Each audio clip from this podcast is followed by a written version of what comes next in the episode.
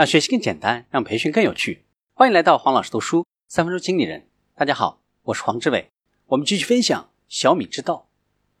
极致就是先把自己逼疯，不要迷信大师，也不要迷信灵感。所谓大师或者灵感，只是指出了正确的方向，其实一切才刚刚开始。极致的产品背后都是极大的投入，都是千锤百炼改出来的。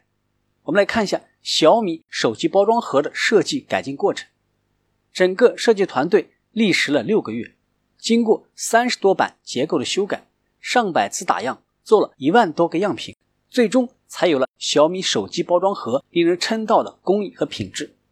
一般的厂家做一个包装盒的成本通常是两到三元，而小米的包装成本将近十元。再比如每次的新品发布会。小米会成立专门的演示文稿撰稿组，包括文案和设计师五个人左右的团队会工作一个半月。雷军会直接牵头参与设计，大到内容框架，小到一个文字的配色，文稿会修改将近一百遍。产品第二，团队第一。创业成功最重要的因素是什么呢？最重要的是团队，其次才是产品。有好的团队，才有可能做出好的产品。